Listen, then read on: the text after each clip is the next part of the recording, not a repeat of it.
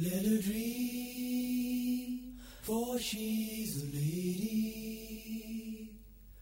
Let her cry, for she's a child.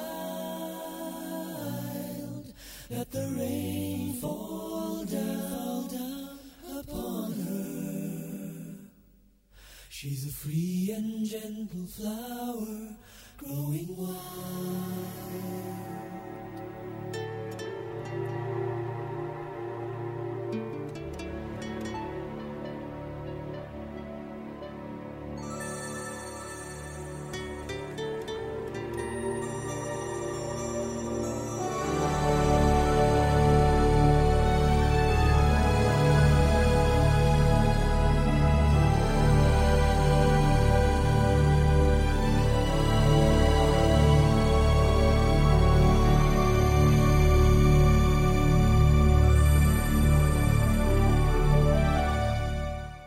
，Hello，大家好，欢迎收听八零九零有限公司，我是车尔文。呃，今天我邀请到了一个非常厉害的嘉宾，然后他其实是林忆莲《野花》专辑的研究专家默默蔡哲轩啊。他为了这张专辑呢，他写了一本书，名字叫做就叫做《林忆莲的野花》。让我们欢迎他来到今天我们这个节目。各位朋友，大家好，我是默默蔡哲轩。你可以做一下自我介绍吗？呃，我现在是一个自由撰稿人，然后呃，在去年的时候出版了这本《林忆莲野花》这本书。嗯，好吗。其实我这本这本书我自己也买来看完之后，我是蛮激动的，因为我觉得，呃，其实其实我应该给你的，我应该送一本给你。没有没有，因为其实我自己在之前，因为一直在做八九十年代的那个就是港台音乐的节目嘛，然后读到你这本书以后，然后我就非常的激动，就想说，哎，怎么会有人把一张专辑可以这么。清晰，然后脉络清晰，然后又能在里面添加很多很多很详细的故事，然后把林忆莲，还有就是包括这张专辑的制作人许愿，包括里面很多的创作者的所有这些东西都在里面，就是啊，就是这些故事都非常的就是 让我很激动，就读了之后，所以我就托人托关系，然后就找到了默默来到我们节目跟我聊这张专辑，真的非常高兴，欢迎你进来我们的这个节目。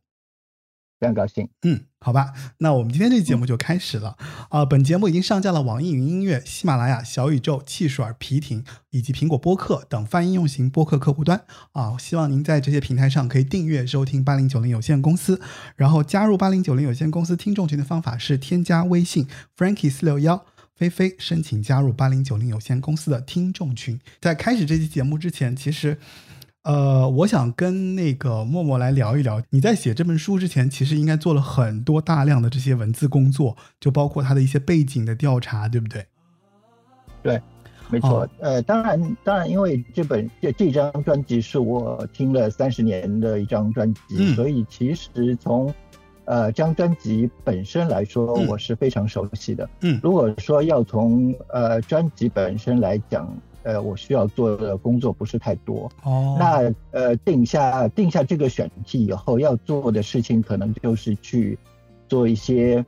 田野调查工作，比如说资料的收集啊，嗯，还有就是相关的制作人或创作人的采访之类的。如果当时对当时有想过采访林忆莲，但是后面有种种原因没有成型。嗯，那主要是采访到了制作人和几位创作者。嗯，那这一部分的工作花的时间会比较长。嗯嗯嗯，看出来了，因为其实，在看这个书的时候，就发现了很多很多的细节。然后今天其实有机会请你邀请来节目，就是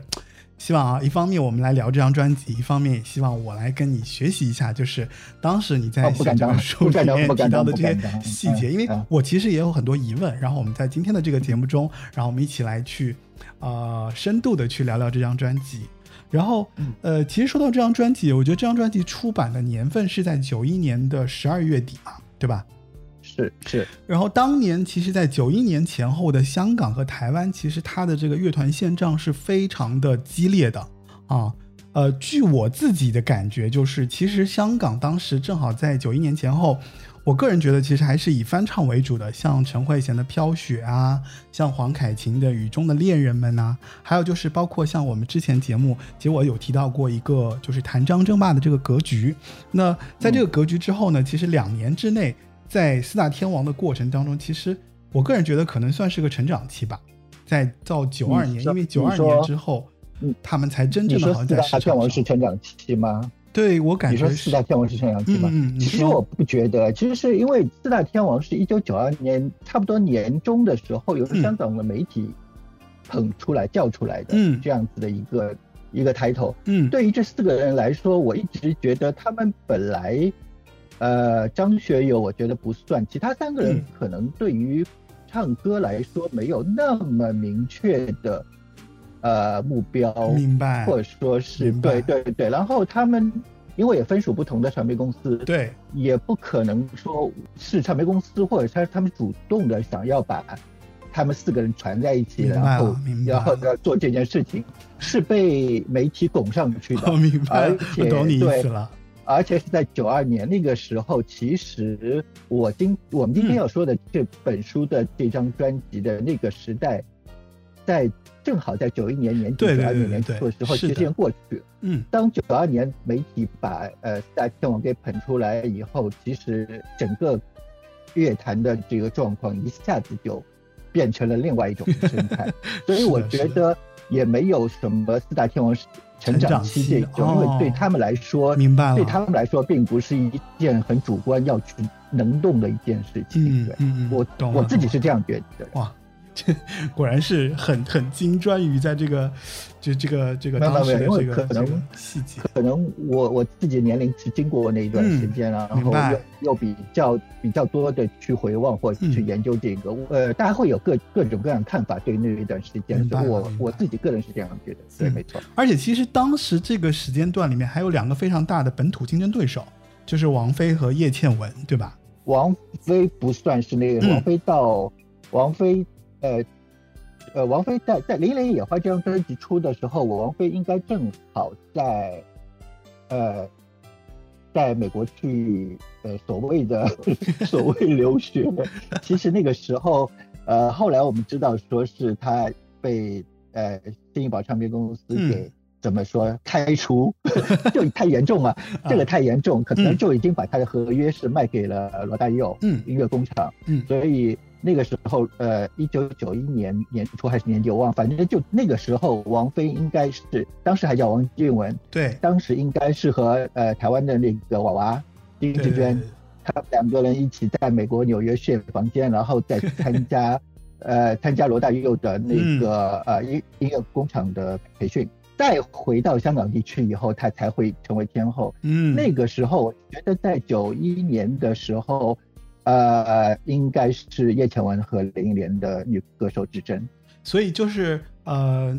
就是你你说的意思，就是说，其实，在当年的这个时间段里面，其实主要的竞争对手应该就只有叶倩文，对吧？那个时候应该对，应该因为因为陈慧娴呃去了美国念书，然后梅艳芳退出领奖，那就就是叶倩文和林忆莲的这个这个竞争。嗯，好的，哎。真是，我今天真是找对嘉宾。然后，其实还有一段时间，就是在台湾去，因为我们节目其实当时我们讲过一次，就是台滚石和飞碟的龙虎斗的这个节目。然后，其实提到了，就是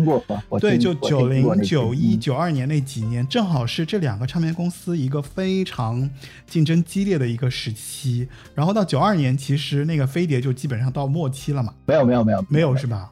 嗯，飞碟要到九十年代中后期才会真正的到所谓的末期，当然他的整个团队又到别的公司去了。嗯所以其实，呃，我不觉得九十年代初期是，嗯，呃，就是滚石和飞碟他们竞争到已经后期的时候，我反而觉得九十年代初期的时候是滚石和飞碟斗得最厉害的时候。是是是，就像这本书当中，嗯。呃，我这样这本东书当中，我谈到的就是当时零零年的国语专辑是在飞碟出，是的。那呃，到第二章九一年，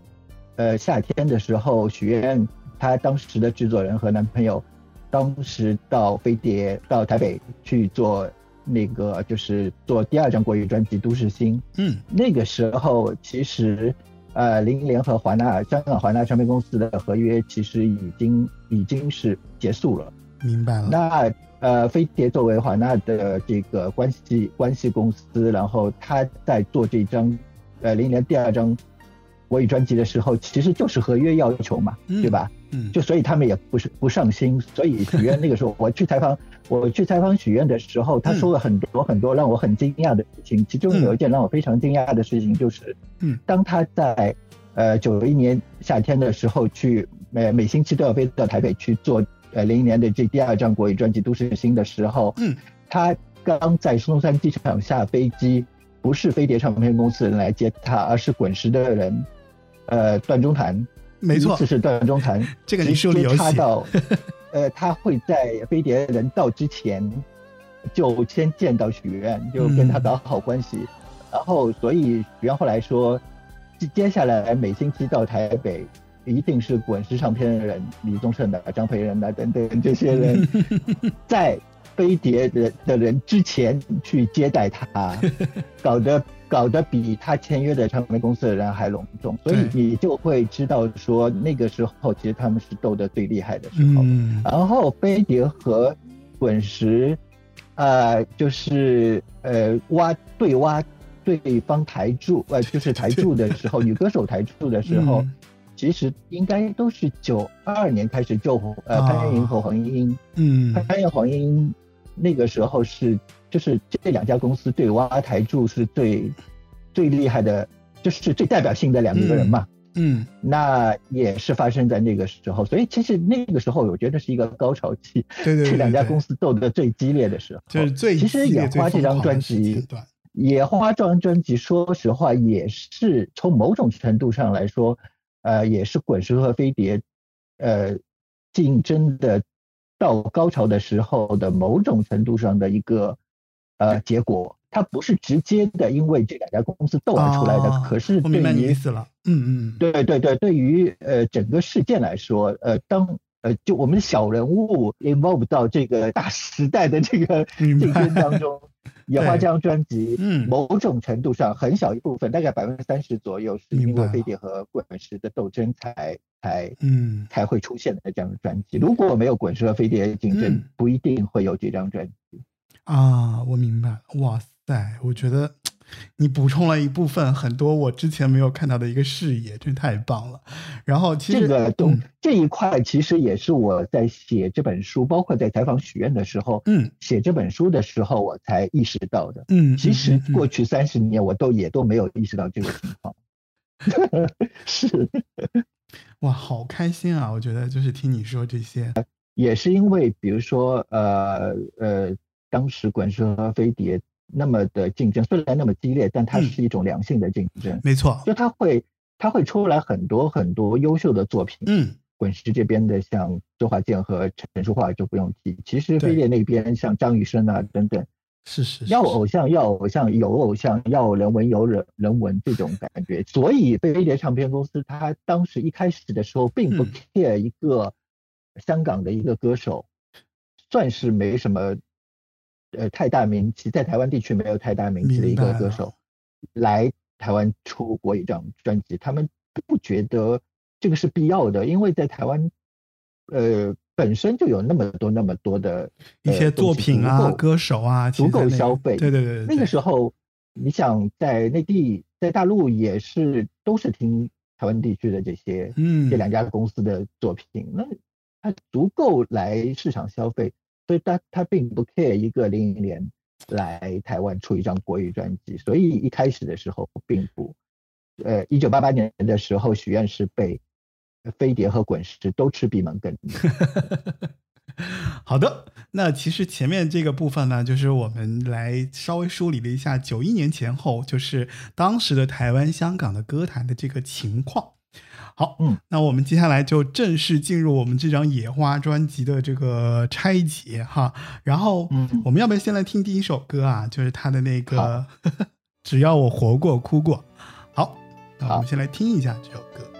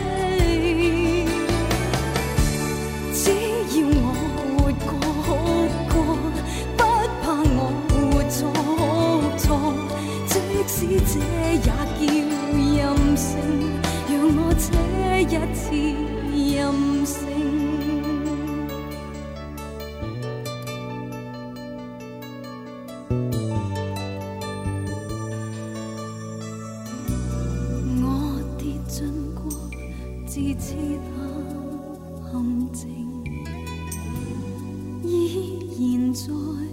心。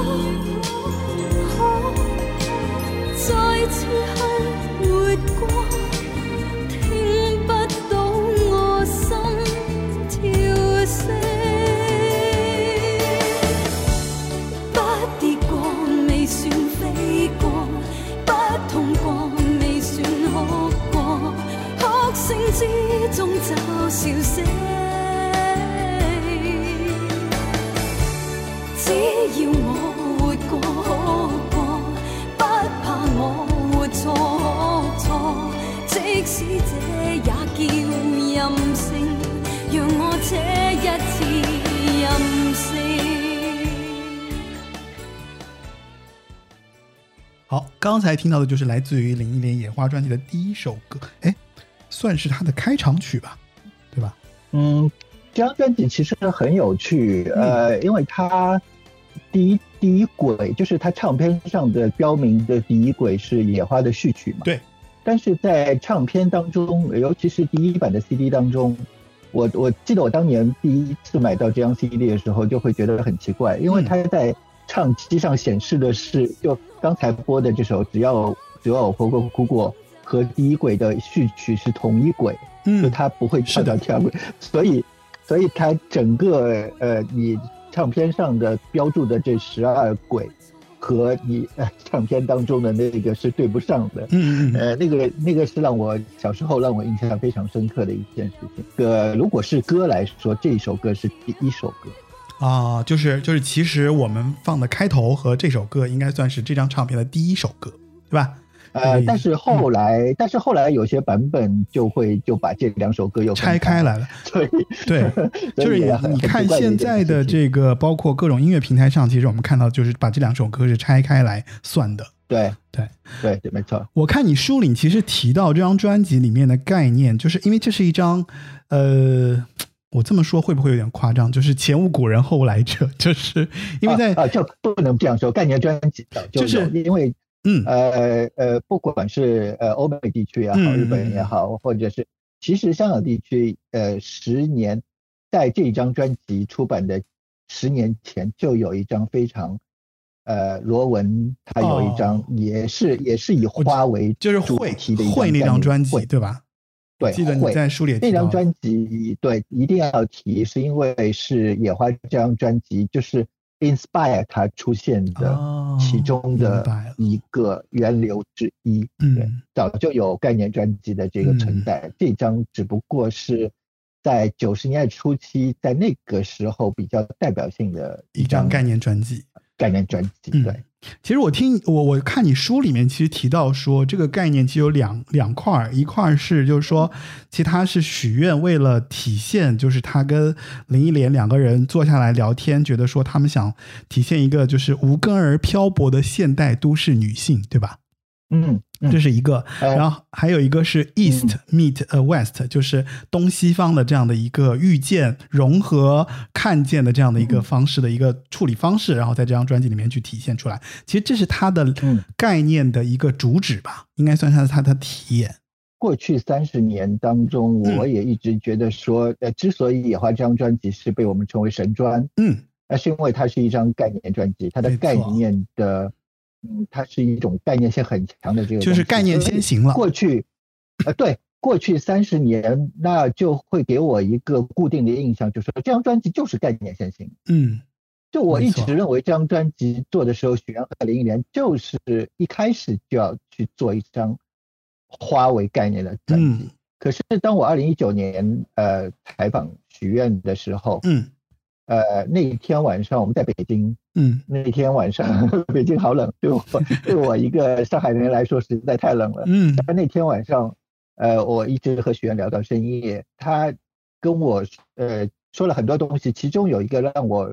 非常非常印象改观，就概念改观的是，嗯，他们其实做这张专辑一开始根本就没有那么的概念先行。就他们就坐下来，就是想做一张专辑，只是做啊做啊做，它就变成了这样一张。就是其实一开始没有那么确定吧。说的不好听一点，就是没有那么功利啊。就一开始就，他们一开始可能就是只是想做一张专辑而已。后来我也采访采访了周耀辉啊、周礼茂啊等等这些作词人嘛。因为在我的印象当中，这样一张概念专呃先行的专辑，一定许愿他会。在和作词人说的时候，给 brief 的时候，一定会说你一定要写花，对吧？你听明白？但呃，周礼茂也好，周晓慧也好，后后来还有潘云良等等，他们都说没有。呃，许愿和林忆莲给他们当时一开始让他们写词的时候是非常非常自由的，所以有一个小细节就是。潘元良在写那个没有发生的爱情，其中当初当中有一首歌叫《没有发生爱情》，对，他就写的是一对曾经可能动过心的一对男女，就是有有一点点情愫男女，突然有一天在呃就是街角相遇，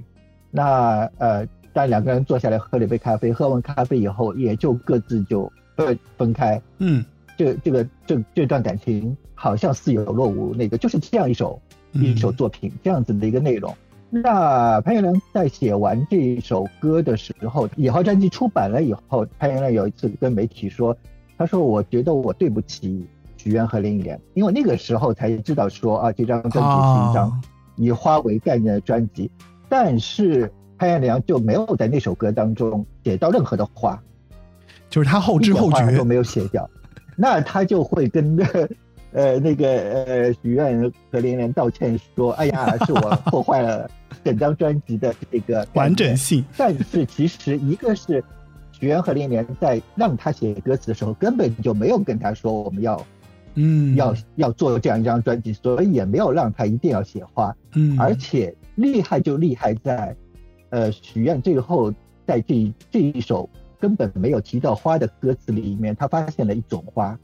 就是昙花。嗯，这种男女之间的感情是昙花转瞬即逝的爱情，转瞬即逝的。所以他把这首歌，他因为每张每首歌他都对应一首对对应一种花一种花嘛，在一种花嘛，所以他在专辑当中就把这首歌定义为昙花。所以他后来就跟我说，那天就跟我说，他因为他和潘叶良很熟嘛，对，他就对他说阿潘，他说其实呃他根本就不用跟我道道歉。阿潘他自己写出了话，写出了一 一种昙花，只是他自己不知道而已。所以反过来，你就会觉得这张专辑在制作上，至少在一开始的时候，并没有那么概念先行。嗯嗯，呃，我记得是谁是周礼茂，好像我在采访的时候，他跟我说，大概写到第三首的时候，嗯，呃，林忆莲才会意识到说他。这个东西对，因为因为周礼茂和周礼茂和林忆莲当时住在楼上楼下，对对对对对，所以他呃经常他就会去跑去找周礼茂。那个时候，大概写到第三首的时候，林忆莲才上楼去找他说，呃，我我们这次可能是要做一张花的，所以让他要可能要就可能要有这个方面去考虑，然后做这方面更主题但是也没有一定要说。嗯，这样写话的，所以整张专辑的制作都是这样子贯彻的。所以，呃，这个是让我非常震撼的，因为呃，所谓概念先行这件事情，在这张专辑当中，至少一开一开始的时候是不存在。我可不可以这么理解？就是其实我们现在看来，就是好像很刻意的一件，就是主题先行的一个东西。但是其实，在它一开始的时候，并没有很明确的主题先行。然后它有了一个说，可能它它的概念是慢慢不断的完整、不断的添加、不断的组合起来的这样的一个东西。最后他们觉得说，哎，我把它定义成这样的一个概念，就符合了我对这张专辑的期许。这样子，没错，我觉得是这样。嗯，对。其实我看这个书里面，其实你有写到一句话，就是因为前后都有提到这句话，就是九一年的夏天，林忆莲和许愿坐下来，然后开始讨论下一张专辑的主题。我就在算了一下那个时间，因为它发布的时间是十二月，也就是说，其实这张专辑的制作时间都不到半年。首先，你提到的那句话，呃，也是也是这本书被被在豆瓣上打差评打的最多的一个原因。为什么？为什么？因为大家就会觉得说老是重复这句话。因为我觉得很明确，就就我，但我看到的，我倒不是说对这个这句话，我只是很感叹说，这个时间也太短了，这张专辑做的时间。呃，豆瓣豆瓣上有很多人他会觉得这句话出现太多。嗯，那呃，其实我是这样觉得的，因为这本书我的写作的就它不是线性的。嗯，我并不是我我我我大概的采访了许愿，然后把这张专辑这十二首作品大概的次序我是知道的，但是。我并没有按照这个次序、时间次序来写这本书，嗯，而是按照这张专辑的十二轨的呃这个音乐，它最它最后在专辑当中呈现的这个 checklist 来写这本书的，嗯，我觉得也是我自己玩一些文字的，就虽然可能效果没达到啊，就是不断的闪回，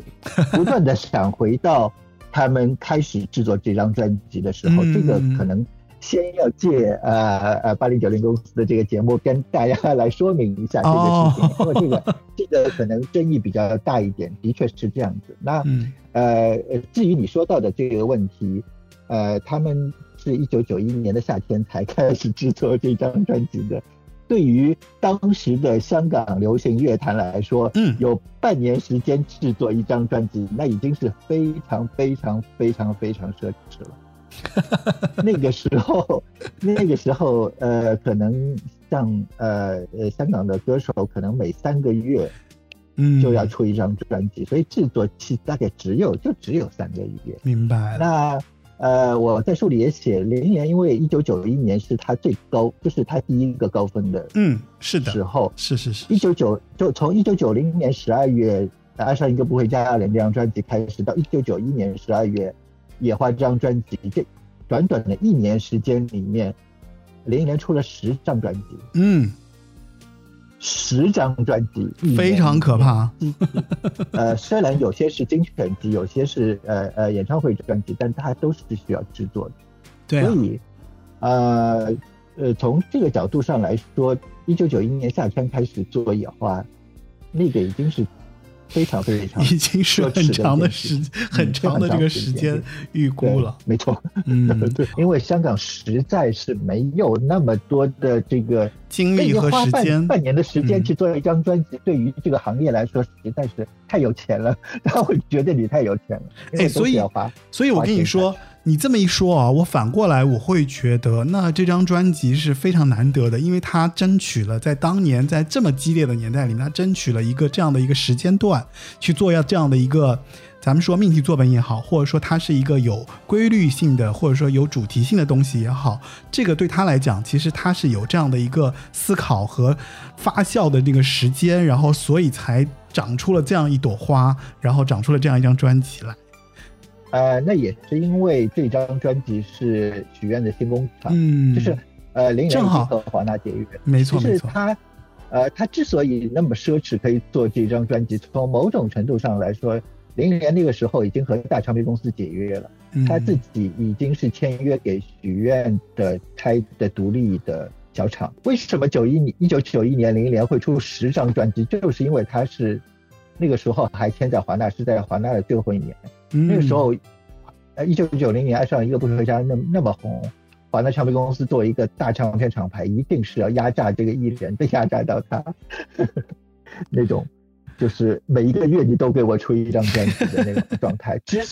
之所以他这么奢侈，这张专辑能这么奢侈，其实这新工厂就是许愿为林忆莲开的，嗯，这样是是是是是，孤注一掷的这样子一个厂牌。哎，那你那你这么一说，我会觉得第一首歌非常的精彩。就是第一首歌里面有一段歌词，我觉得是非常点题的，就是让我且一次任性。我觉得这个这个且一次任性里面有很多层含义。一方面是可能这个歌歌曲本身表达的这个意思，可能另一方面是不是就是我在做这样一件事情，做这样一张专辑，然后我在做这样一个新的尝试，然后我想去画一个新的蓝图，然后我要跟许愿去做这样新的一件事情。我觉得。啊，这个解读太棒了！因为呃，任性这两个字也是当我在呃，当我在写这本书的时候，我才意识到，呃，尤其是就过去三十年，当你当你觉得你把这张专辑的歌词都能倒背如流的时候，你在我在写这本书的时候，当我发现周礼茂在这首歌当中写了“任性”两个字，我才意识到，啊，原来。任性指的是这个，当然周礼茂肯定 在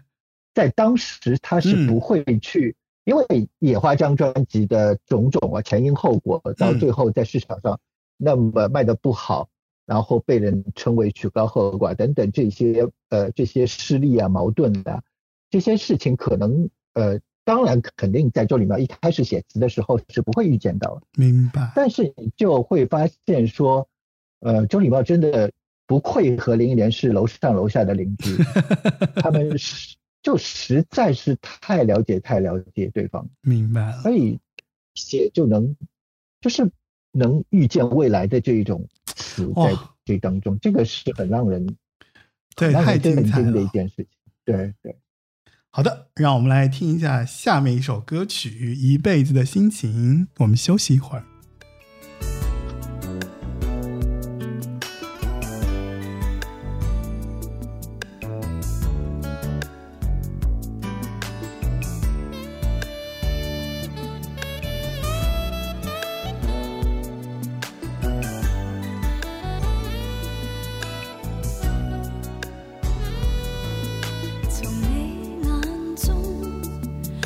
比我更懂，一宿的恋爱似花样浓，从我眼中难再做纯洁的梦，赤地上何来情种？天生不想给爱心。因你而失控，其实我知，并没有分荒。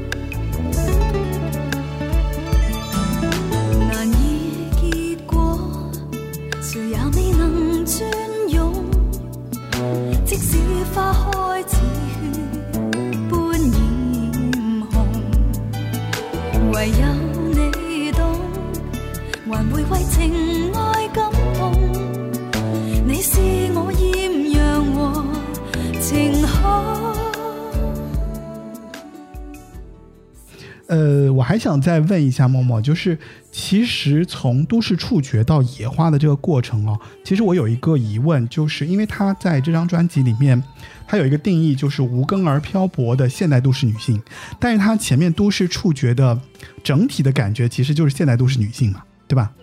嗯，对，所以我就在想，那他后面的这种。无根而漂泊的这个定语，它是后来就是硬加上去的吗？还是说它其实也是在延续它原来那些专辑的这个感觉，然后加了一些特殊的这种，啊，觉得哎，其实林忆莲是有这方面可以展现的这个空间，然后去做了这样的一些尝试，才有了。包括其实就像有点像我们刚刚讨论的这个结果，就是他是在整体的这些专辑做到一定程度之后，他突然发现，哎，这些歌其实是可以给他这样的一个定义的。是不是这样的一种递进关系？就我想问的是，呃，是肯定是有这样子的一个递进关系。可是你要说到他们在制作的时候有明确的目的，说我要去做这个递进关系，又不是，就还是回到这个问题，就它呃公益性或目的性没有那么强。就后来就是就是这些年，我可能也介入到一些这呃唱片的制作当中，当自自己去。做这些事情的时候，你也会发现说，包括文学创作也好，等等这些创作也好，其实一开始来说都没有那么明确目标的，只是可能有些有些 project 它是到最后它会变成那个样子。嗯，那至于说到嗯都市女性这个话题，其实零一年从一九八八年呃从索尼到华纳转投到华纳以后，他做的就是这个事情，因为对。他来说，因为之前。呃，索尼对他的定位是日本的那种呃偶像歌手，嗯，对他来说是，他觉得是，他觉得是不适合的，因为他的本身听的东西也是欧美的东西，嗯，而且他觉得自己也不像是一个什么日本的这种邻家偶像这样子，嗯，所以当时在许愿的帮助底下，他去完成一个新的一个呃歌手的一个定位，所以从一九八八年从转到华纳唱片公司以后，他们用。都市触觉，呃，一个系列专辑，三张专辑和三张 remix 专辑，去完成一个很很鲜明的一个现代都市女性，工作女性应该这样说的一个定位。那做完都市触觉，其实是已经，其实已经很完美了。这个不管是不管是艺人的形象，还是音乐上的这样子的一个呃包容度，对于香港。歌坛来说，当时已经是一个很极致的一个例子了。嗯，那在经过呃呃一九九一年二月份出的呃《梦了疯了倦了》的这张专辑，是一个很也也是都市女性，但是她讲的是都市女性内心的嗯内心的一些内在的一些东西。那其实整个呃人设就是都市女性，当然她不像后来一年以后碰到李宗盛那样去。一下子为了台湾地区的市场去改变这个这个形象，你在香港一定是都市女性这样子会引起更多的消费者的共鸣。那至于说到无根而漂泊这个事情，就是还是得回到周礼茂身上，因为周礼茂在呃九一年二月的那张专辑当中为他写了一首呃梦了，那那首歌曲。呃，是呃，周礼茂当时要去英国去有一些事情，嗯，那在临上飞机的时候，许愿让他要填一首叫《梦了》的词，嗯，所以当他在当他在希斯罗机场，呃，这个 touch down 的时候，英呃伦敦当时在下小雨，嗯，那呃，然后他又在一个异乡的地方，所以他马上就用了，他就是触景生情，就用了飘。嗯，就整整整个歌词当中，它的一个意象就是漂漂泊、飘荡等等。那这那张专辑后来在日本地区发行的时候，也把那个名字就改成 drifting，就是一个漂漂浮的、漂泊的这样的一个概念。那这个概念对于林忆莲也好，对于许愿来好，它的影响是非常深的。因为当时许愿我在采访许愿的时候，许愿他就一直提到说这个。这个情况，就他们两个人当时因为很红嘛，所以到要到各地去去。呃，林忆莲曾经也说过，他就是在某一个酒店早上醒来的时候，他都不知道自己在哪个城市。他有可能是在有可能是在东京，有可能是在上海，有可能是在马尼拉，都有可能。嗯，他在早上醒来就不知道自己今天在什么城市，我是谁，我在哪？对对对，就是这种三三问，就是灵魂拷问。那这个就是一个艺人经常有的一种经营的状态，就是漂泊，无根漂泊。那这样子的感觉，很自然的就在他们在企划《野化》这张专辑的时候，就变成了那种。很就融入进去的东西，嗯，就很基底的东西。我一想到我们这次要做都市女性了，都市女性，我们之前几张专辑已经做到那么极致，那么极致了，我们今天还能做什么？这个都市女性今天发展到今天这个时候，她的心情是怎么样子的？那对于当时的林忆莲来说，她一定是首先想到的就是无根而漂泊，她就定不下来这样子。呃，这就变成了这张专辑，呃，最。最后叫野花的一个最初的一个定位，因为一朵野花就是在山川、在湖泊、在一个大自然当中这样子就被吹啊吹啊这样子的一个，哇，马上就变成这样。哇，我觉得这种这种故事好有意思哦，就是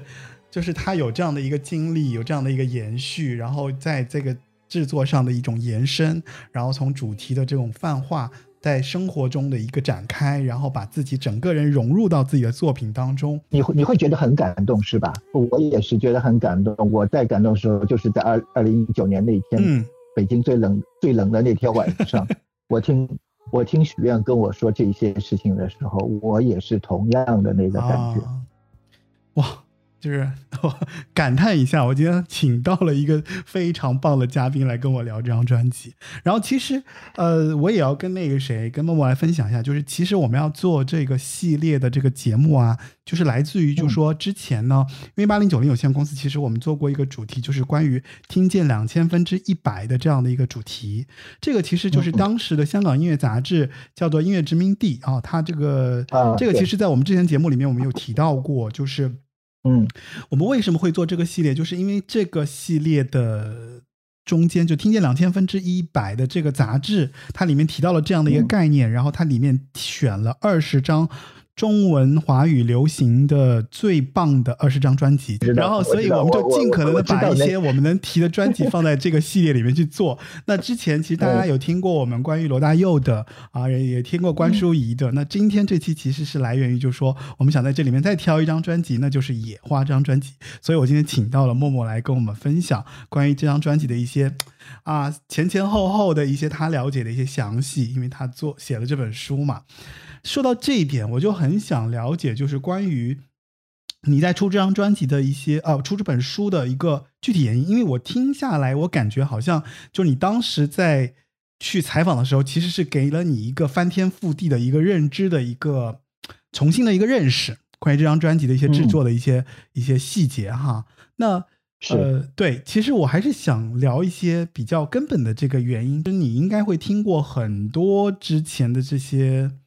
这些唱片啊、歌曲啊，在那个年代里面，就是其实我们调我们聊到了当年的这些歌曲和竞争和唱片公司的这些细节的时候，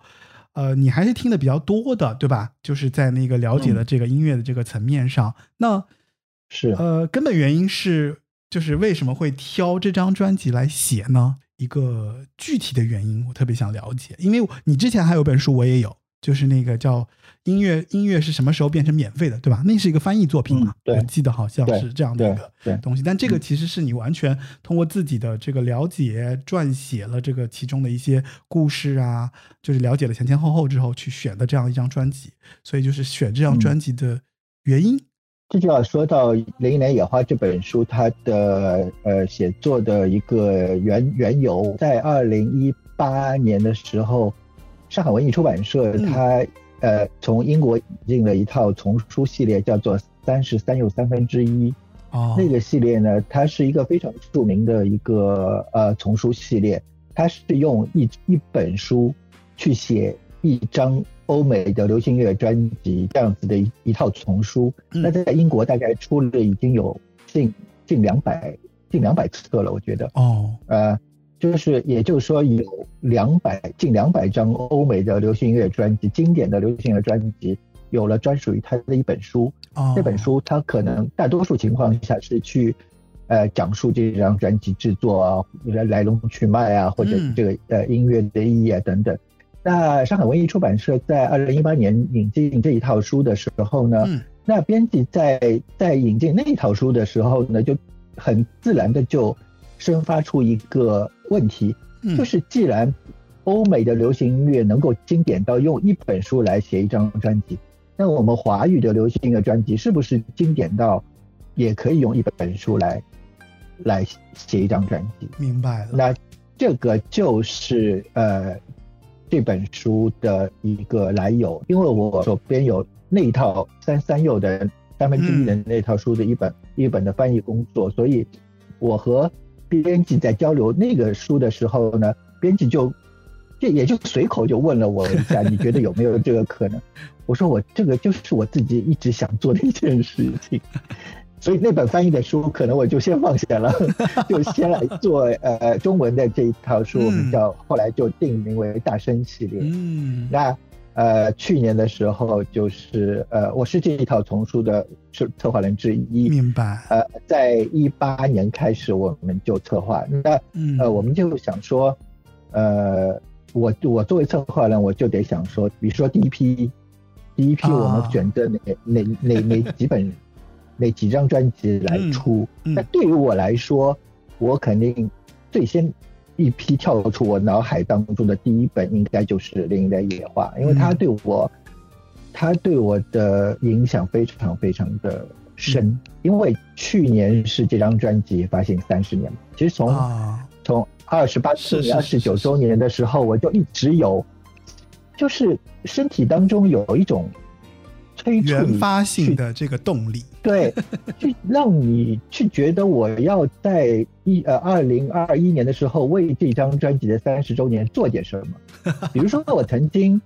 比如说我曾经想过和学院老师联系，因为这张专辑的录音版权在学院老师手里，啊，想是不是可以呃问他买一下版权，然后我来策划一套，比如说三十周年纪念版。然哦，后可能并并不是，并不是光光是一个代版，而是当中做一些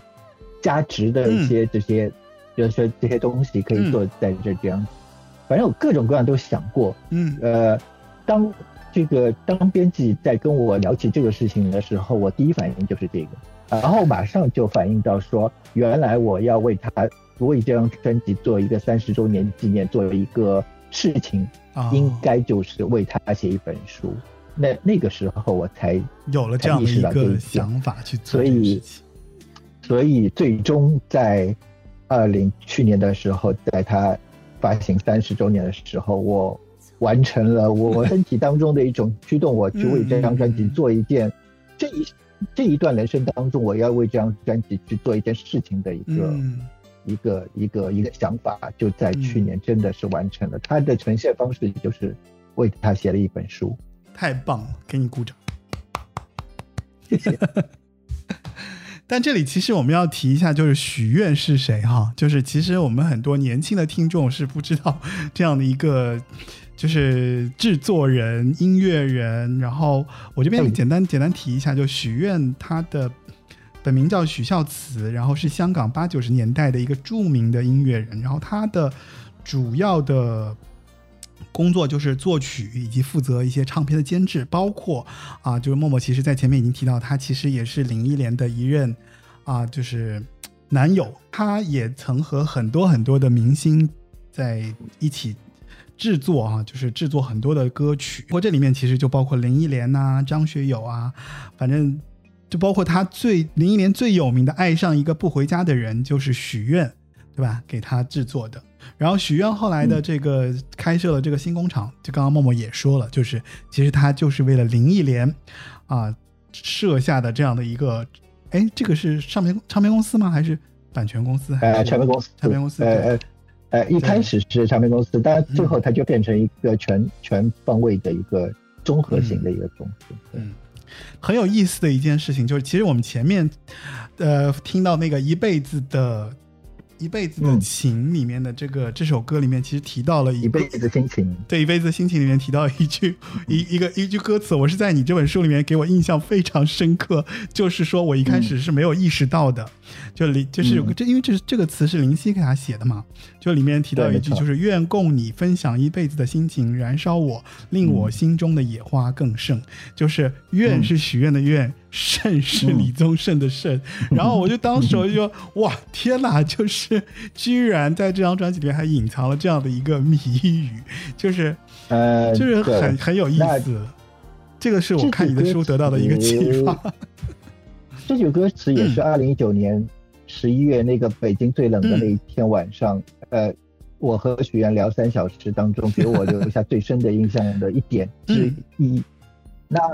当天，呃，我们在聊到这首歌，因为许愿是最喜欢这首歌曲，嗯，他自己，如果你让他在野花当中挑一首歌的话，他是肯定是啊，他会选择这首歌是他最喜欢的。那呃，我就问他为什么，然后他因为我当天我带着呃野花的很多黑胶啊、CD 啊，准备让他签名的，对，所以他就跟我说，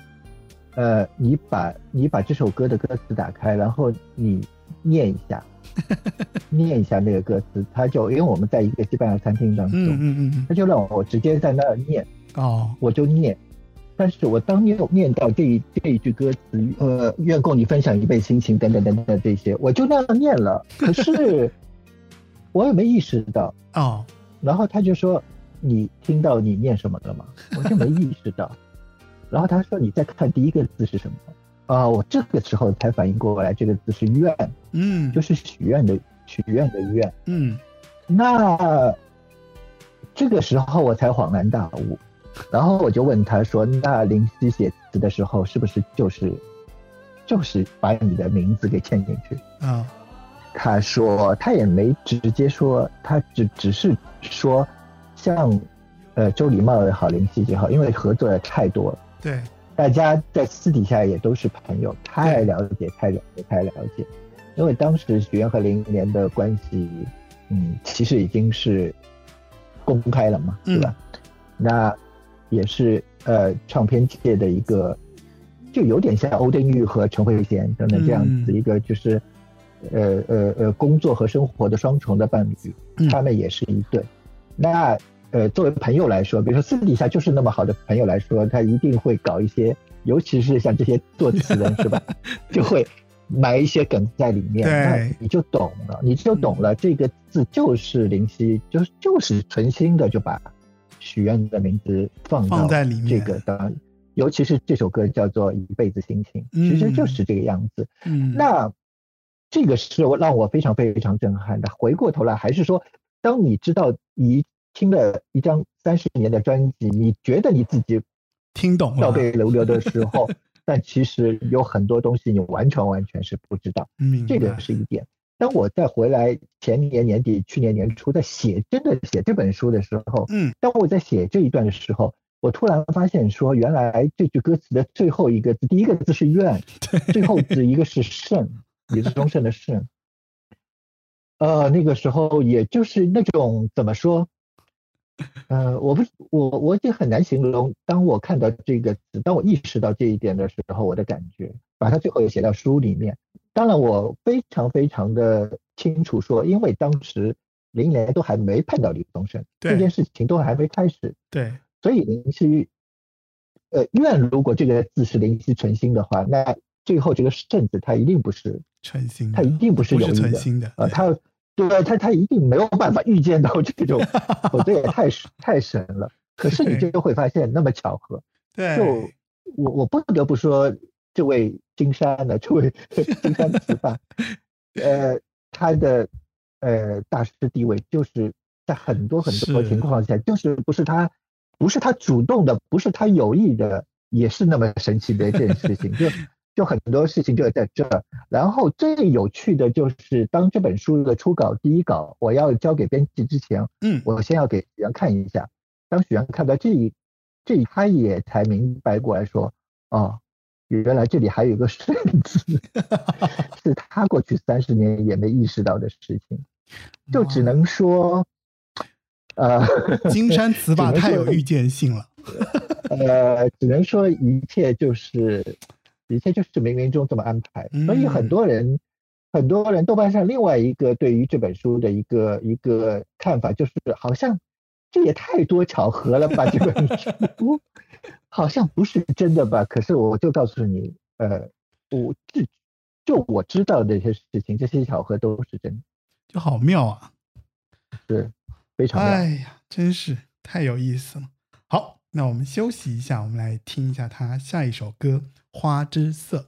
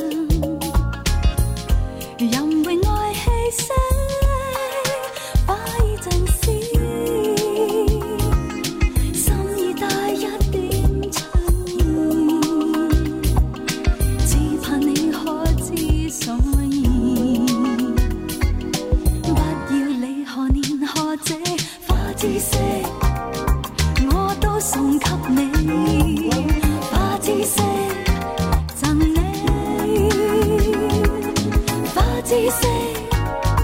我都送给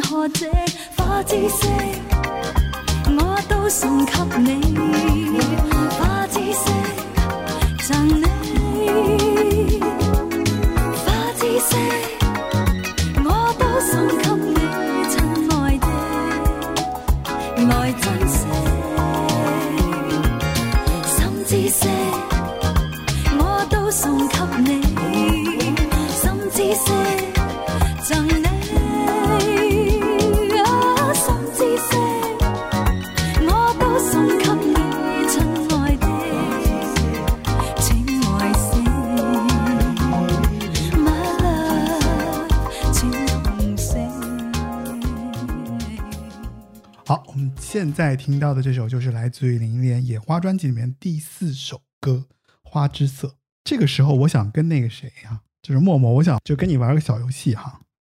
嗯，就是这张专辑里面，我相信每首歌你都很喜欢，对不对？但是你如果让你硬挑三首你最喜欢的三首，会是哪三首？这张专辑其实对我来说，因为它是张概念专辑，嗯所以我一直一直把它当做一个整体来听。嗯，那呃，所以你挑不出来是吗对我来，不是，也不是说挑不出来，所以、啊呃，从我从我自己的角度来说，我我我觉得这十首歌十二轨对我来说都一样重要。嗯，但是当然，你如果让我硬挑的话，我会挑呃第一首可能是《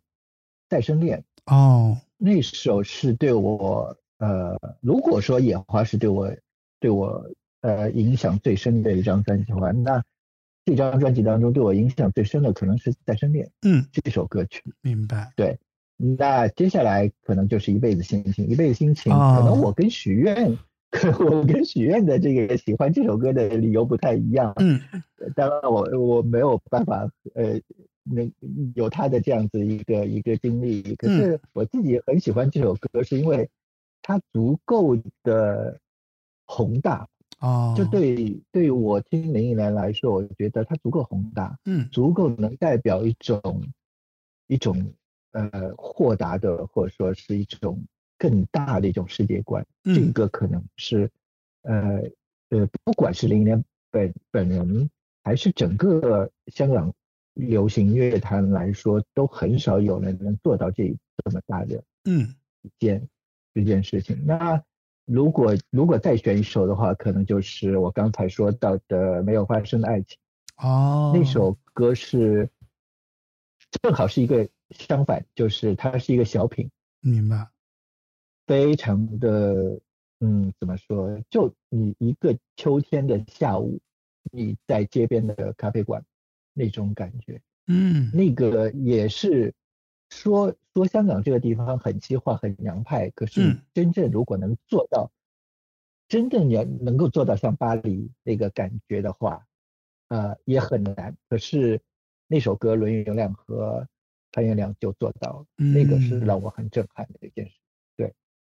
所以你更你更你更在意就是这首歌给你的这个意蕴、意境，以及他在做这个歌的过程当中，他所展现的这个歌曲嗯所本身所散发的这个魅力吧，对吧？如果如果要从野花这张专辑，因为野花这张专辑它已经到了一个高度，你真的要从说什么旋律或者是这些东西上嗯去说你写一首歌的话，对于野花来说已经是不够了。哦你要在更高的，你要 在至少从我的角度，我会明白在更高的一个层次去去挑选这张专辑当中的歌曲。理解。哎呀，这这张专辑里面真的是很难挑。如果要我挑的话，你呢？你会你会你会挑哪三首歌？我我我要挑的话，我可能我一首就是刚刚放的那个《花之色》算一首，因为我非常喜欢这首歌的这个旋律给我的这种感觉，就是你会很容易进入那个状态，啊、这是一个。然后还有就是《再生恋》，因为《再生恋》太、太打破我对固有这个流行歌曲的认知了，这是这是这是是。另另一个。然后如果还有的话，应该就是《野花》本身这首歌，就是。嗯。因为我觉得，呃，这张专辑里面，其实前面我们提到过嘛，就是有东方和西方的那个那个融合的这个过程，所以这首歌里面，其实《野花》这个歌开头给我的感觉就是真的是很东方，然后这张专辑，但是它表达的这个很多意图，包括它的那个呈现的那个方式啊，就编曲上其实又很西方的，所以就是《野花》本身给我的那个冲击比较大，就是它的主题主打歌，对，所以如果是我的话，我可能是这三首，但是也偏旋律为主了。然后，但是你刚刚说的那个，就是包括没有发生的爱情和一辈子心情，我是看你书之后，我就发现，哇，就好厉害的展开，然后我就有点是。折服。是。但是如果单纯选歌的话，我可能就刚刚那三首，对，对，嗯。哎，但其实说到花之色哦，花之色其实它的这个创作人是李炳文、周礼茂和那个，就你这里面提到的，就是拉乌尔加西亚这个音乐人嘛，嗯就他们三个人作品嘛。周礼茂其实已经提到过了，我觉得之所以能跟他那么契合，就是因为人家楼上楼下邻居的关系，对吧？嗯然后嗯呃，Dick Lee 是我觉得，因为 Dick Lee 之前是黄莺莺的嘛，帮他写曲嘛。然后对你这个书里面其实也写到过，就是他在 Dick Lee 在跟林忆莲相遇的过程当中，他们怎啊，么样？那个也是一个，对，也是一个奇遇，我觉得也是是是是是是是，整个华语流行乐坛当中的奇遇之一。太有趣了。哎，这个细节我觉得大家可以去书里面去找啊，我们这里就不展开了。嗯。然后，因为我觉得 Dick Lee 和那个林忆莲合作那个《前程》，我非常的喜欢，就是他原来写给黄莺莺那首歌，然后改成了粤语版本，然后到了这首歌，他到了这张专辑就有了花之色的合作，然后加上那个谁、拉瓦尔加西亚的那个编曲啊，嗯。因为拉瓦尔加西亚这里我展开一下，就是他其实是和另外一个音乐人凭借了《堕落天使》获得了原创的这个音乐制作奖。所以嗯我当时在听这张专辑的时候，《花之色》是一下子就让我打开了，就是无论是编曲，无论是曲本身，无论是这个词，我都非常的喜欢。对，嗯嗯因为呃，拉维加西亚他是菲律宾，嗯就是菲律宾籍嘛。因为呃，从整个华语流行音乐来说，呃，从国语时代曲，就是上上海的国语时代曲开始，嗯菲律宾籍的乐手，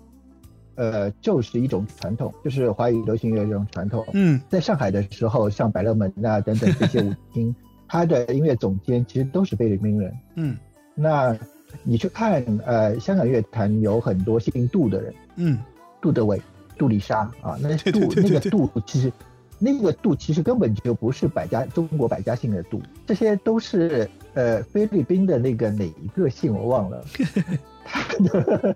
转转换成也不是转换转换成国语之后，就改成了这个姓。没错，没错，他其实是留下一个传统，就菲律宾籍的音乐人在华语流行音乐当中的一个重要的地位。嗯那《花之色》这首歌呢，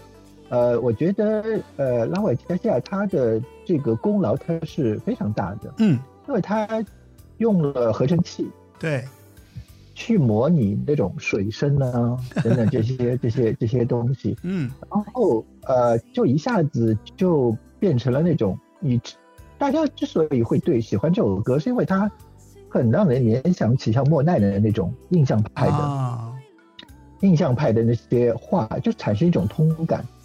呃，而且这首歌所对应的花就是荷花嘛，嗯。就就是那种印象派最典型的那种要描摹的那些物物品。那这首歌是我觉得是存心要给大家留下一种印象派啊，莫奈的那样子的一种感觉。那呃，从莫奈开始，大家可能就会又会联想起梵高，嗯所以呃，因为我我们是音频节目，没办法给大家展示这张专辑的封面，所以如果大家看到这张专辑封面，你就会有意识到，对。那那就是梵高，就向日葵啊等等这些东西，其实它都是就这张专辑从音乐上好到它的视觉设计上也好，它这点我觉得是刻意的，啊，就是它要形成这样子的一种连接，嗯，印象派的一种连接，所以它的封面会有这样的设计在最后，对视觉设计在里嗯。面，这个我估计是刻意的。对明白。呃，其实下面就是他的《夜来香》了嘛，对吧？嗯嗯，应该是大家认知的最多的一首吧。其实大家对这首歌的这个意外不是很多，我感觉，至少我自可己、啊、是这首我在歌听的时候，这嗯这首歌是呃是我为写这本书当中给我的意外最大的一首是吗？嗯呃，他的意外在他的歌词，周伟辉嗯老师写的歌词上面。呃，张耀辉老师是我为这本书做采访第一个采访到的人，因为嗯他当时我们在这个选题的时候，他当时就在上海，哦，那我就直接就就采访到他。嗯那呃，因为他其实这张专辑当中只写了半首歌嘛，因为《对夜来香》有一半是用了原来原来呃歌曲那个的一部分呃时代，对对对，时代曲那个呃一半的歌词嗯他没动，嗯呃，另外一半歌词主歌的歌词是赵耀辉写的，所以他只写了半首歌曲。对那天我采访到他说，他甚至他会觉得说，哎呀，我没什么贡献，我我只写了半首，这张专辑哦我只写了半首词。嗯可是那一天，那一天是呃，让我因为我和他在长乐路的一家本帮菜，他很嗯喜欢吃本帮菜，嗯我请他在长乐路的一家本帮菜吃吃饭。那一天，当说到《夜来香》这首歌词当中的一句的时候，他跟我解释那一句是什么意思的时候，嗯我手里我手里的筷子掉在地上，哦 震撼到那个程度。哦呃，当然书里面其实有写，最后我一定要把这个写在这个书里面。虽然可能嗯可能有有点儿童不一样，他有一句歌词是说他他一直在笑，呃，他一直在叫嗯他女字旁的他。哦，那我听这张专辑三十年，看这句歌词三十年，呃叫就叫呗。我知道你什么意思还还怎么样就很很很正常，对吧？然后他说，呃，他他一直在叫他，他终于来了，他终于来了，女字旁的他终于来了。那我就过去三十年可能也比较纯洁啊。啊，就是我看到这句歌词，就说、啊、来了嘛就来了，一个一个我女孩子等到到他呃他爱人身边来，不就来了就来了，嗯很正常嘛。但其实不是那。对，周耀辉那天他就说，呃，因为他是他后来不是到荷兰去，现在他也是一个性别研究的一个啊对对对对对一个一个对对对学者，对他研究女性的这种，对他出了好几本书。那他当时就说，嗯，呃，什么叫来了？为什么叫来了？他说英文当中 coming 啊，因为他也知道我翻译书，他知道我会英文。嗯，你你你没想过 coming 是什么意思吗？啊，你知道那个时候这句就双关是吧？他在吃红烧肉啊，我记得很清楚，但是我的筷子就掉在地上。就是 coming 就是女性的性高潮的，嗯呃，当然呃呃呃，男性也是也是这个意思，就是性高潮的意思。就是他语带双关，嗯就觉得说在这个，里面表达这个意思。来来 coming 是这个意思。那个呃，他因为夜来香是一首呃是一首时代曲嘛，对，四一九一九四四年在上海呃诞生的一首时代曲，嗯，呃，被传唱了半个多世纪对这首歌曲，大家都很熟悉。呃，但是它带着时代的烙印，因为嗯它有一些女性的，李建光先生写的，他带着一些男性的凝视在里面，嗯，就看女性的这个这个角度。明白。那周耀辉，周耀辉在改改写这首词这半首词的时候，他一定要把呃怎么说，就是性别的这种新新的时代的，或者说一个开放时代底下的一个性别的呃新的角度给放进去，嗯女性自觉。女性对于身体的直觉，女嗯性对于爱情的直觉，她都要写进去。是对于夜来香这样一首已经超过半个世纪的作品的一个重新的一个解读，重新的架构和解读，嗯所以他用了呃这个词去做这个事情。那嗯，你可以想象，对周耀辉的采访是我为这本书做的第一个采访。当嗯第一个采访当中也有这么震撼的一些 一些新的东西，嗯呃扑面而来的时候，啊、那种感觉是不一样。所以夜来香也就非常震撼。很对，很震撼的一个感觉。对，好的，那我们来震撼一下，来听一听这个版本的《夜来香》。